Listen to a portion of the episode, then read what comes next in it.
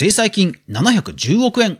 世界中で4億人ものプレイヤーがいると言われている人気ゲームのフォートナイト。そのフォートナイトにアメリカ連邦取引委員会が19日、約710億円もの制裁金を課すと発表しました。子供のプライバシー侵害や意図しないアイテム購入を促すゲーム画面の設計などを問題視したとのことです。ゲーム会社は支払いに応じたわけですが、実はかつて YouTube も犯していて、それでは早速学んでいきましょう。おはようございます。クリエイターのかぐわです。いつもご視聴ありがとうございます。それでは今日のお品書き。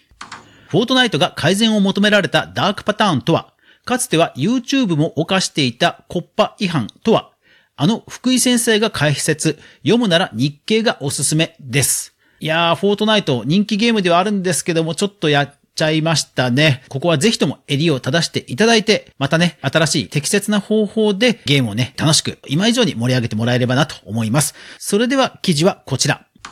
2022年10月20日、日経新聞、フォートナイトのゲーム会社に制裁金710億円自動保護でということなんですね。記事をもう少し引用しますね。FTC、アメリカ連邦取引委員会によれば、エピックは、フォートナイトを通じて13歳未満の子供の個人情報を保護者の同意を得ずに収集し、児童プライバシー保護法コッパに違反したと。はい、いうことなんですね。このコッパというのはですね、子供のプライバシーを守るための法律なんですね。ですから実はこれ、フォートナイトに限らず多くのネット企業、ネットビジネスに関係することなんですよね。親の同意をしないで子供がプレイしているゲームやネットのデータを、例えば広告とかに活かして、子供に最適化したような広告を流すですとか、まあそういうことをやってはいかんということなんですね。確かに、フォートナイト、一応利用規約としては、13歳未満はダメですよ、とは書いてあるんですけども、まあ、YouTube でもですね、小学生がゲーム実況していたりですとか、まあ確かに野放しは野放しだったんですよね。また、YouTube もかつては、まあそんなような状況でして、長らく指摘はあったものの改善をしてこなかったと。で、今回はさらにそのフォートナイトの課金システムについても、まあやはりね、よろしくないということで、制裁金をね、これだけ大規模の制裁金を課したということになります。フォートナイトというのは、まあ日本のスマホゲームとは違って、いわゆるガチャ、社交性を煽って、くじをね、どんどん引かせて、お金をね、大量に使わせるということはしていないんですよ。まあ、ゲーム内のアバターのファッションですね。えー、それらを購入するときに、実はワンボタンで購入できちゃっていたんですよね。まあ、そこが問題視されたということなんです。で、もちろんそれも対策はいろいろしていたんですよ。例えば、長押し。5秒ぐらい確か長押しをしないと購入には至らないですとか、1週間まではいかないと思うんですけども、一定期間は返金申請をすればちゃんと返金されるというような申請フォームもちゃんとあったんですよね。ですから、Amazon とかでもほら、ワンクリックで買えるってボタンあるじゃないですか。あれもワンクリックで買った間違いだったという申請フォームがあって、で、その申請フォームに理由を選ぶ欄があって、まあ、間違いだったとかそういうのもあって、で、それを、に従って申請すれば、まあ問題なく返金されるということがあって、フォートナイトもまあそれをね、踏襲したデザインにはなっていたんですよね。ただまあ、FTC からすればさすがにいかがなものかというような趣旨だと思います。記事を引用します。ユーザーに無意識のうちに不利な行動を促すデザインはダークパターンと呼ばれる。FTC はフォートナイトの課金の仕組みはダークパターンに当たるとして消費者は数億ドルを不正に払わされることになったと指摘したとあります。で、まあ特にですね、13歳未満の利用を禁止、規約で禁止していたとはいえ、実質はできてしまっていたんですね。ですから、規約上本来はやっていないはずの、例えば小学生がゲーム内で何か課金をするときに保護者の同意が必要かどうかっていうと、彼らの言い分としては、もともと禁止してるんだから、同意が必要かといえば必要ないよね、という言い分だと思います。ただまあそれをですね、形骸化してるという判断だったんでしょう。やはり保護者の同意なくクレジットカードでのゲーム内通貨が変えてしまうということを、まあ問題視したということだと思うんですよね。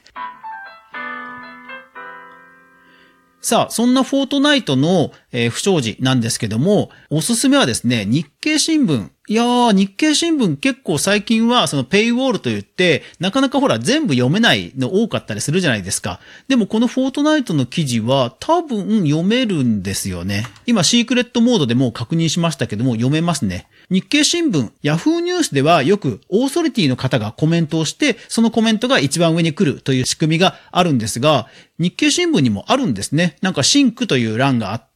いわゆるオーソリティの方が投稿する仕組みがあって、そしてそこに対してはいいねを押せると。いうようなのがあるんですね。いやー、ニュースピックス、ヤフーニュース以外でもこんな仕組みあるんですね。いいですね。で、そこにですね、はい、私のこの番組でもよく紹介しています、デジタル系の法律といえばもう福井先生と。いうことで、福井健介先生がですね、もういち早くコメントを書いていらっしゃいます。いや、ほんとね、こういうサブカルチャーとかもね、明るいんですよね。はい、引用しますね。子供のプライバシー侵害では圧倒的な史上最高額の罰金は、勃興するメタバース全体にも向けられた警告と言っても良いでしょう。もちろん課題はウェブ全体にも共通するものですが、メタバースの没入感やある種の親密感は他のサービスと桁違いだからです。ダークパターンの問題に社会の目が向くきっかけにもなりそう。ということですね。そうなんですか。史上最高額なんですね。確かにすごいですよね。まあゲーム会社もですね、この制裁金にはもう応じて支払いをするということを明言しています。ですので、現状ではアップデートを要求されて、生年月日が聞かれるようになって、そしてまあ、生年月日次第では子供と